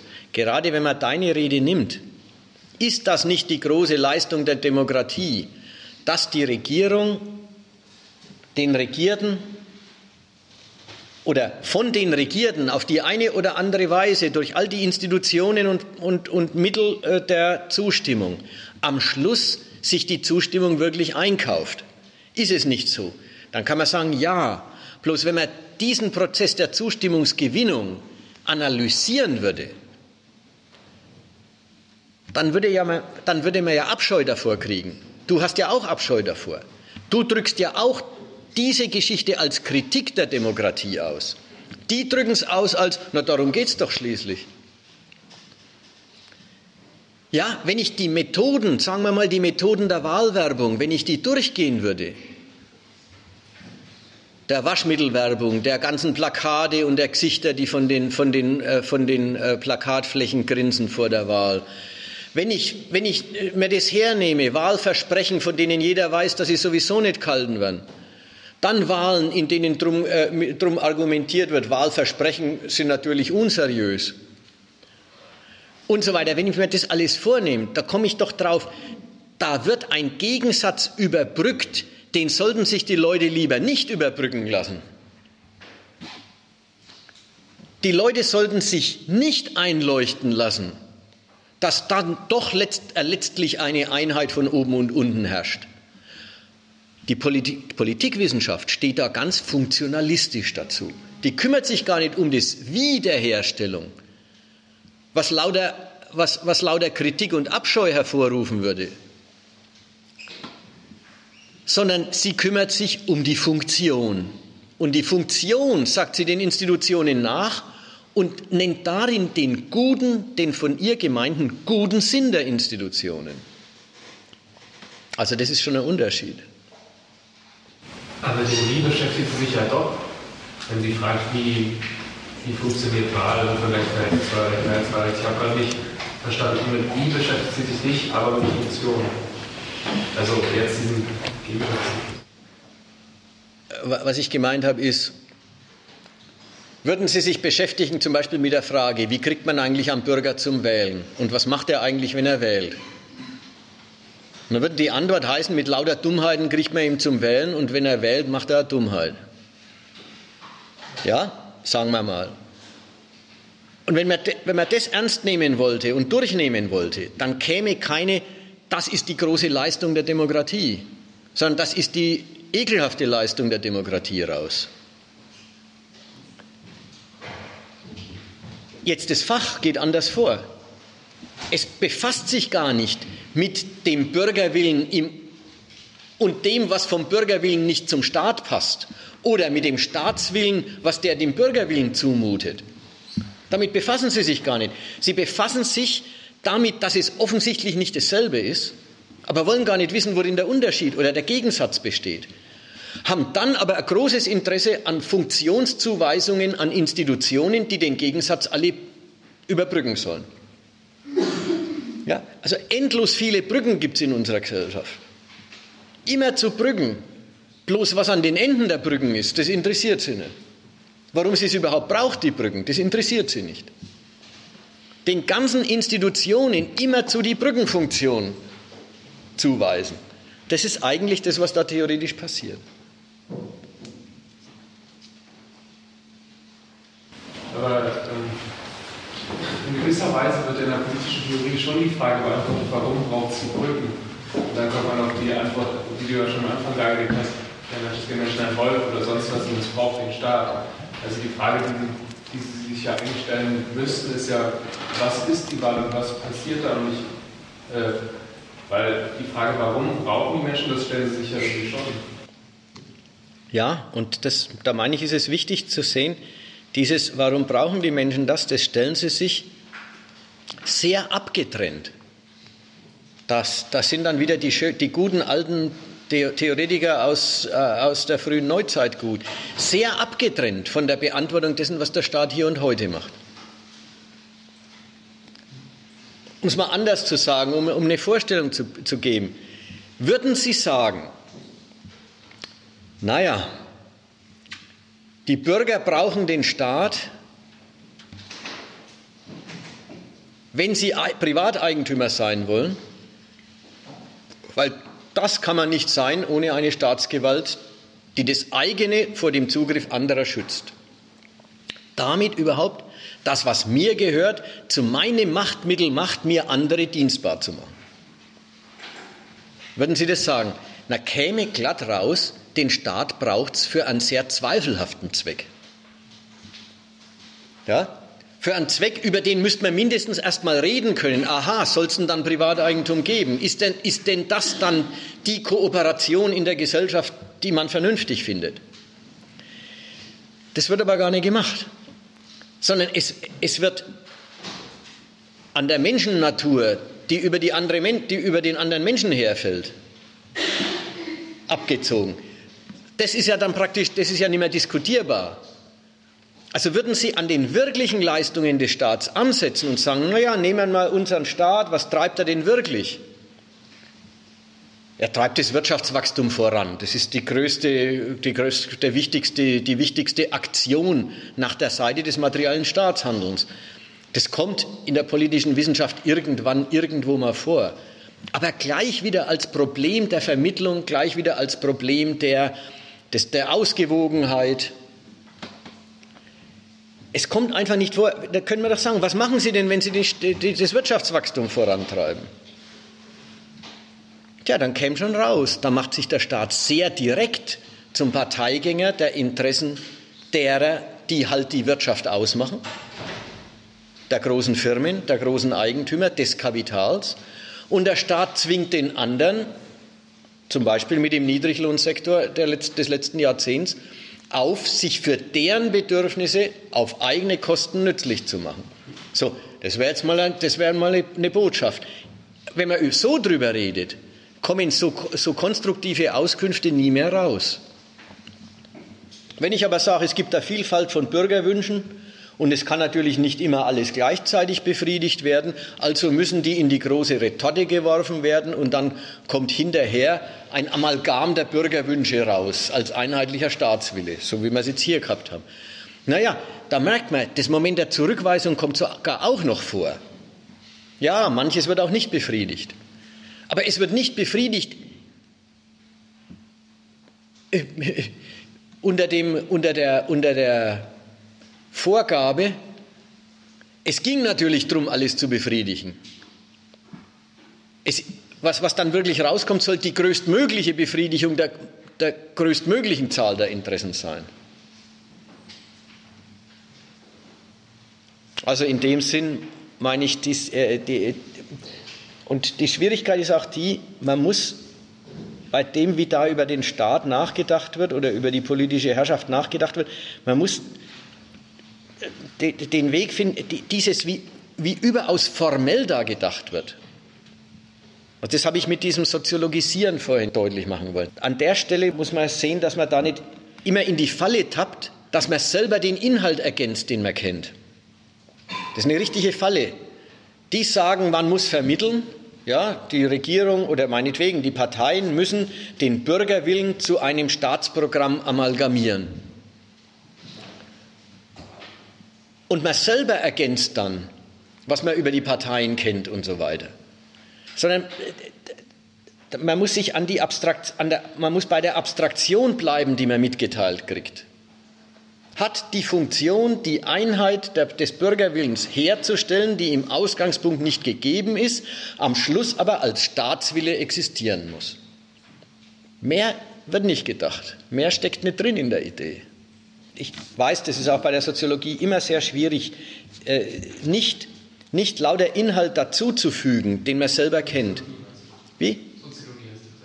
Wollte ich auch sagen, auch in der Soziologie. Man kennt das, das kennt man auch aus dem Bereich der Soziologie. Heutzutage sind ja alle Gesellschaftswissenschaften ein bisschen soziologisiert. Ich bin mehr oder weniger am Ende. Ich kann noch am Schluss noch sagen, was man jetzt dann als aktuelle politisch, politikwissenschaftliche Forschung so kennt. Ja, da habe ich unten dieses Wahl- und Parteienforschung, die er Ermittlung, die Erforschung der Gründe der Wahlmüdigkeit und der Politikverdrossenheit, der Wählermotivation, der Wählerwanderungen und so weiter. Da nimmt, nimmt das Fach den Standpunkt ein, so das ermitteln wir jetzt mal. Aber was ermitteln Sie? Eigentlich immer dieses Gelingen des Einfangens der Bürger durch die Politik. Ob die Wähler eigentlich noch so treu sind zu den Parteien, wie sie das früher mal waren. Nein, erfährt man dann, heute sind fast alle Wähler Wechselwähler. Naja, da kann man dann wieder sagen, das ist schwer für die Parteien, weil sie können sich nicht mehr auf eine stabile Wählerbasis verlassen. Andererseits ist es gut für die Parteien, weil die Wechselwähler sind immer abstraktere Staatsbürger. Also die haben immer viel Verständnis für, die, für das Staatsprogramm. Also die sind nicht parteilich, wie, wie sagen wir mal, ein, ein eingeschworener Sozialdemokrat und so weiter und so weiter. Dann werden Vor- und Nachteile gewälzt, dann werden, dann, und so tritt man an die, an die politischen Parteien oder an die, ans Parlament ran und sagt, wir bieten uns als Politikberater an, wir kennen uns da aus. Aber wobei kennen Sie sich aus? Bei der Messung des Erfolgs oder Misserfolgs der Legitimitätserzeugung. So sind sie dann auch manchmal Frühwanner, Frühwanner der Systemloyalität der Bürger. Vorsicht, da läuft manches aus dem Ruder, ein Teil der Wähler geht überhaupt nicht mehr hin. Aber wie gesagt, das ist dann die Anwendung dieses Grundgerüsts, des gedanklichen Grundgerüsts auf empirischen Stoff, auf, ja, eben, was ich da jetzt erwähnt habe. Aber das Grundgerüst, das ist dieser Kerngedanke. Legitimität ist der Zweck und das Sachgesetz des Regierens. Und nochmal, das ist keine Wahrheit. Klar braucht es der demokratische Staat, dass die Leute sich's gefallen lassen. Aber das Herstellen von Gefallen lassen ist nicht sein Zweck. Gut, bin ich mal zu Ende mit dem. Ich muss nicht, äh, äh, wir können noch, noch eine ganze Weile diskutieren, wenn das gewünscht wird, aber da muss irgendwer was sagen.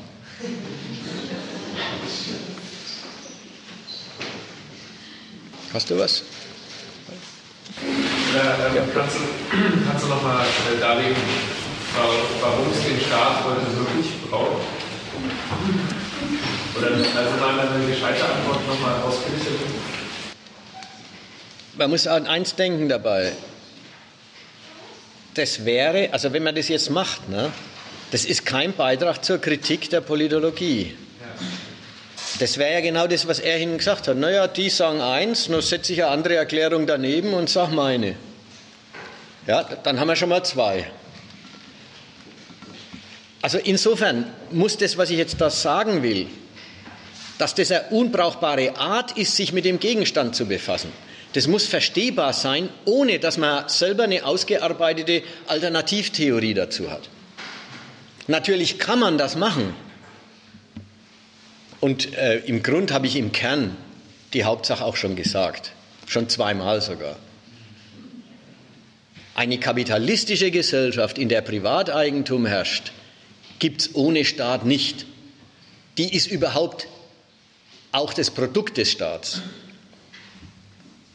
die kann man sich gar nicht, äh, da ist es sogar Blödsinn, sich das zu denken mit, da gäbe es erst einen Kapitalismus und dann merkt wer, das geht ohne Staat ja gar nicht, dann muss einer her. Sondern es kommt zu den Verhältnissen gar nicht, es kommt gar nicht zur Macht des Privateigentums.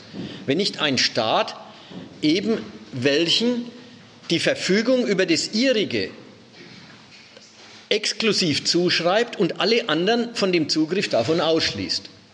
Und erst diese und diese Einrichtung und Schutz des Eigentums, das ist die große Quelle, das ist die große machtmäßige, gewaltmäßige Quelle der kapitalistischen Gesellschaft.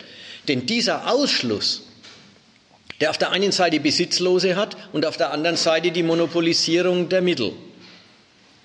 Dieser Ausschluss ist quasi der große Zwang zu der Sorte Kooperation, von der die Gesellschaft dann lebt. Die einen müssen, damit sie leben können, sich dem Gewinnstreben der anderen zur Verfügung stellen, die die Mittel haben und die, äh, und die die einen bloß die für sie selber notwendige Arbeit verrichten lassen, wenn sie dabei die anderen, die Besitzer der Mittel, reicher machen. So, das ist wirklich der ganze, der Kern ist, dieses Verhältnis gibt es nicht ohne Gewalt. Aber das heißt nicht, dass Menschen nicht ohne äh, sie beherrschende Gewalt zusammenleben können. So, diese Anthropologisierung der, dieser, dieser Ordnung, die, die haben die Politologen alle gern in dieser grundsätzlichen ersten Abteilung politische Theorie aus der Menschennatur den Staat ableiten. Und die ganze Menschennatur haben sie vom Kapitalismus. Von woanders wissen sie ja gar nicht her, wie die Menschen sind. Also ein, ein schöner Zirkel. Man schaut sich die Leute und ihr Betragen unter der Ordnung an, denkt sich, die ohne Gewalt, ohne staatliche, äh, ohne Schutz, ohne Schutzmann, denen möchte ich ohne Schutzmann nicht begegnen. Ja, und schon ist der Staat abgeleitet. Als Hilfsmittel der Menschen gegen ihre Mitmenschen. Okay. Machen wir Schluss, ja?